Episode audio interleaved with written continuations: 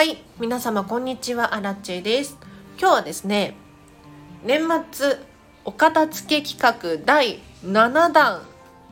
でございます。今日でもう最終回にしようと思っておりますが明日ちょらっと番外編をやろうと思いますのでぜひ1から6までまだ聞いてないよっていう方いらっしゃったら遡って聞いていただいてから今日の最終回聞いて明日も楽しみにしていただけるといいかなと思います。このチャンネルはこんまり流片付けコンサルタントである私がもっと自分らしく生きるためのコツをテーマに配信しているチャンネルでございます。ということで皆様いかがお過ごしでしょうか？あのちらっと変なこと言ってもいいですか？あの最近アラチェはですね最後の親知らずが生えてきて びっくりしてるんですよ。あの私32歳になったんですけれどもう生えてこないと思ってたんです。最後の一本生えてきて困ってます。はい今日の本題いきましょう。今日は収納編でございます最後の最後に収納皆様気になる方多いんじゃなかろうかと思いますがこれ非常に難しいので気をつけていただきたいことでもあるんです。というのもこんまりメソッドでお片付けをする際に収納どういうふうにするかというと、まあ、お洋服畳みましょうとかっていうのはお洋服の片付けの最中にねお伝えしていくんですが最終的な収納場所もうここに確実に決めるっていうのはなんと一番最後の最後に取っておくんです。一見ねお片付けしようって思った際に皆様一番最初に収納に走りがちだと思うんですよ。要するに収納ボックスを買い足そうとか見直そうとかですね。なんだけれどそれをやってしまってはブブーお片付けは終わりません。というのもお片付けができない要因私一番これが強いんじゃないかなって思うものがあるんですが何かというと物量が多いからです。でこれはね人によって物量個人差があるので例えば私アラチェは割とミニマム気質ですけれど管理ができないんですよ。一方でこんまり仲間子供3人います4人いますっていう人も中にはいらっしゃるんですが物量が多いのにお家にお伺いすると綺麗に片付いてる。なので個人差はあるんですが自分にとっての適切な量を超えてしまってると収納云々にかかわらずお家が散らかってきます。なので皆様本当にお伝えしたいのが収納は最後の最後に回してください。いいですか？でもねこんな話をするとあの皆様じゃあどうしたらいいの？最後にするって言ってもしまう場所ないじゃん。いやすごくその気持ちもわかるんです。で収納をね新しく買いたいです。片付けが終わる前に欲しいものがあるんです。っていう方がいらっしゃるのも気持ちはすごくわかりますがまずは皆様が持っている持ち物全て確認していただいて適切な量に収めるんですよ。そうするとじゃお洋服片付けるとお洋服が減る。本を片付けると本が減る。書類小物思い出品。どんどん減っていきます。で中には大きな家具を手放す人もいるし家電を手放す人もいらっしゃると思うんです。でなんと収納ボックスさえも空いてきちゃって手放すっていう方が続出してるんですね。こんな中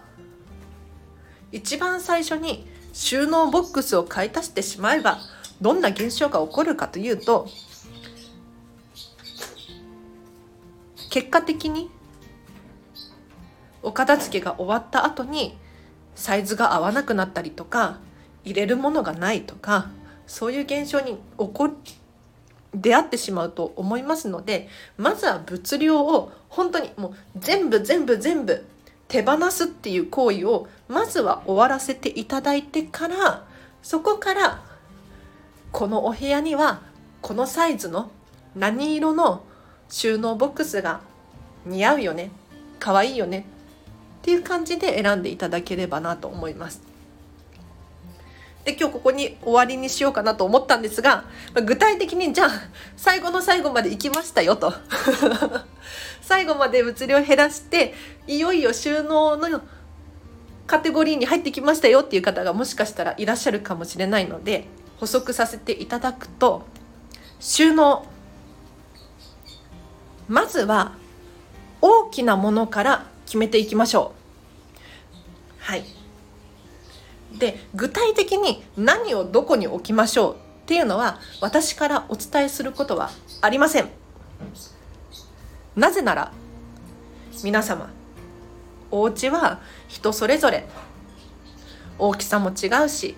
住んでる家族の人数も違う。さらには働き方。朝何時に起きるのか夜何時に寝るのかっていうのも違ってくるのでここに〇〇を置きましょうって私が簡単に言ってしまえば確かに会う人いるかもしれないけれど会わない人もいるんですよね。なので皆様が持っている家具とか家電の中からまず大きなものからどこに置いたらいいのかなっていうのを自分自身に聞いてみてください。あの自分に聞くんです 頭の中であれこれ考えて実際にあっちに置いてみたりこっちに置いてみたりっていうのをたくさんたくさんやってみてで数日過ごしてなんか違うと思ったらまた変えるんですよ。これを面倒くさいと思わずにやってください。というのもやはりね片付け終わってからが人生の本当の始まりなんです。なので完璧な収納もう動線とかも全部考えちゃって取り出しやすくしまいやすい見た目もとっても可愛いお家に早く長く住めた方が嬉しいじゃないですか。なのでまずは大きな家具から場所を固定していく。これは一人一人違います。でさらにどんどんどんどん小さいものを考えていく。これがおすすめです。でもう固定概念を取っ払う。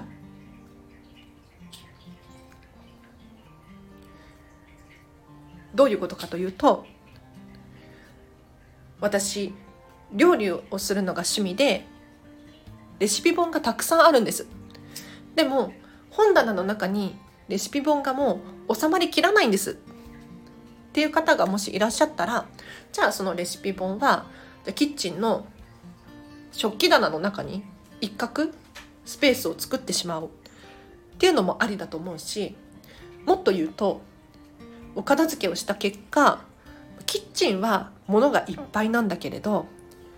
下駄箱が空いてますと。じゃあ下駄箱きれいに拭いてねなんか可愛い壁紙とか貼ったらいいと思います。その中にレシピ本をドンって入れちゃうっていうのも一つの手なんですよ。なので収納に関してはここにこここれを置くべきだ。っていう考えがあるかもしれないんですがそれを一旦取っ払って自由な発想でここにここ置けそうだなあれ置けそうだなだってそこで生活するのはあくまで自分自身ですよね。あなた自身なので誰に何と言われても別にいいんですよ。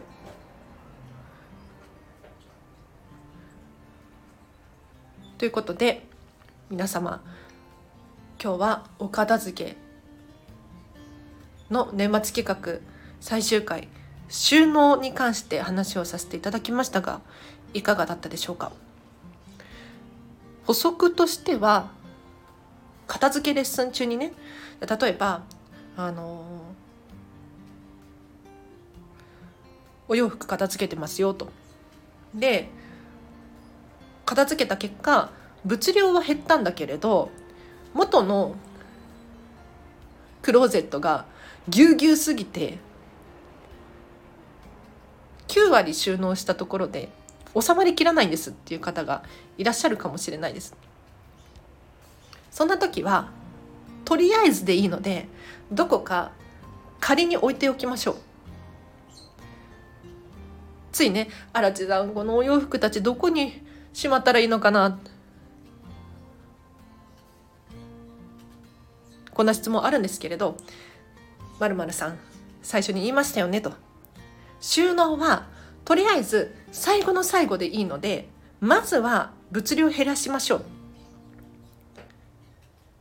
そうすると皆さん急に手が動き始めるんですよなんかね手が止まってこれどこにしまおうかなとかって考えちゃってるんです。でも収納ってすごく難しいんですよ。いやだって片付いてないお家の収納ですよ。これ難しそうじゃないですか。一方で物量を減らしに減らして家具を動かしやすい状態にできるとしたらどうですか？あっちにも隙間が空いててこっちにも隙間が空いている。だったら本はどこにしまったらいいかな？考える余地があるんだけれど片付けが終わっていないお家って隙間がないからあの収納ボックス買い足そうってなっちゃうんですよ。それだともう本当に本末転倒で結局リバウンドしちゃうのでまずはお片付けの最中に収納どうしようかなって思うことがあると思います。一旦それは脇に置いておいてどんどん本終わったら書類片付ける書類終わったら小物片付けるってやっていくと気づきがあるんです収納に関してもうこれはやってみなきゃ分かんないので是非ね皆様とにかく手を動かし続けてくださいで収納は最後の最後で本当にお気に入りのこだわりの収納を買いましょう。では、今日は以上です。明日ね、一応番外編で、あの、片付け終わってからのことについても話をしようと思いますので、ぜひこのチャンネルフォローしていただいて、いいねボタンも押していただいて明日の放送お待ちいただければなと思います。最後にお知らせがあります。フェムパスさんでウェブ記事書いております。こちらリンク貼っとくので、ぜひ、アラチの記事読んでください。で、最近ノートも始めたので、こちらもリンク貼っとくので、ぜひ読んでください。あとは、インスタグラムやってます。こちらもフォローしていただけると、アラチェからの情報が多く受け取れますので、インスタグラムはでもね、あの、ディズニー情報多いかもしれない。いや、でもディズニーとか、ジブリ美術館とか、本当に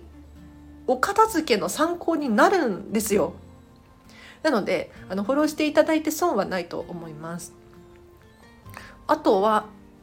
お仕事のご依頼等ございましたらお問い合わせフォームもしくはコメントレターなど送ってください。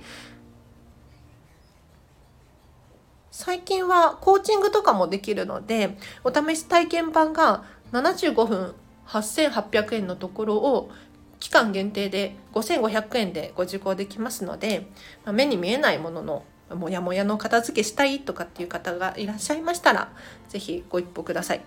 はい、では今日は以上です。皆様お聴きいただきありがとうございました。今日のこの後もハピネスを選んでお過ごしください。あらちでした。バイバイ。